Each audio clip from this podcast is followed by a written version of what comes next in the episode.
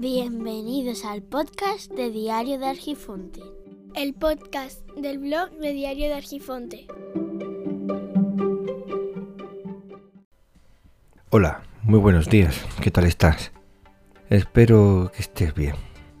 Quiero darte la bienvenida a este podcast y me gustaría compartir contigo una idea que me ronda por la cabeza. La búsqueda de los planetas, de los exoplanetas, que son los planetas que están situados más allá de nuestro sistema solar, no ha sido cosa sencilla. Pero ¿qué se pensaba antes? Pues muchos antiguos daban por sentado que simple, por simple lógica, existía habitantes en otros planetas. Claro que después llegó el cristianismo y con él el miedo a lo desconocido. Y esa idea de pensar que existían seres en otros planetas, habitantes, gente como nosotros, en otros planetas fue abandonada. Así que se colocó a la Tierra como centro del universo y al hombre como el rey de la creación. Sí, he dicho al hombre, no a la mujer. Entendiendo cómo somos y que por más que se diga y se explique y se piense, el pensamiento simple siempre termina triunfando, esto hace necesario e imprescindible una religión por lo tanto, debería crearse una religión donde las mujeres fueran iguales al hombre.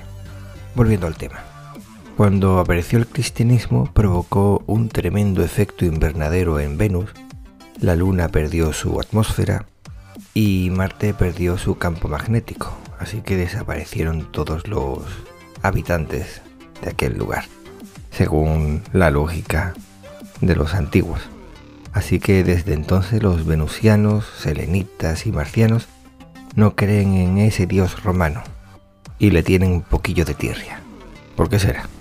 Parece lógico que los defensores del cristianismo no quieran reconocer la existencia de la vida en otros planetas, porque pasarán de esa singularidad planetaria a una mediocridad. ¿Habrá existido algún profeta venusiano crucificado marciano o una multiplicación de panes y peces del mar de la tranquilidad? No lo creo. Ni que John Carter de la Tierra estuviera en Marte. Y la razón está clara.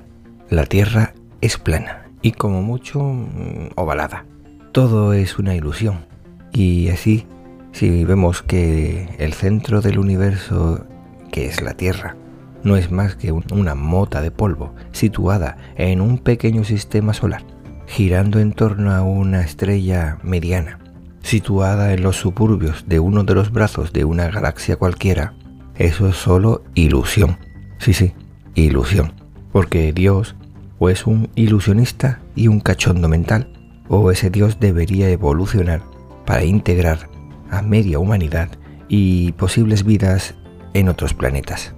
Pues nada, esto es todo y no sé qué pensáis al respecto. Esto es todo por hoy. Las vías de contacto se encuentran en los comentarios del podcast. Espero que nos encontremos pronto y te agradezco enormemente tu tiempo, que es lo más preciado que tenemos. Un saludo.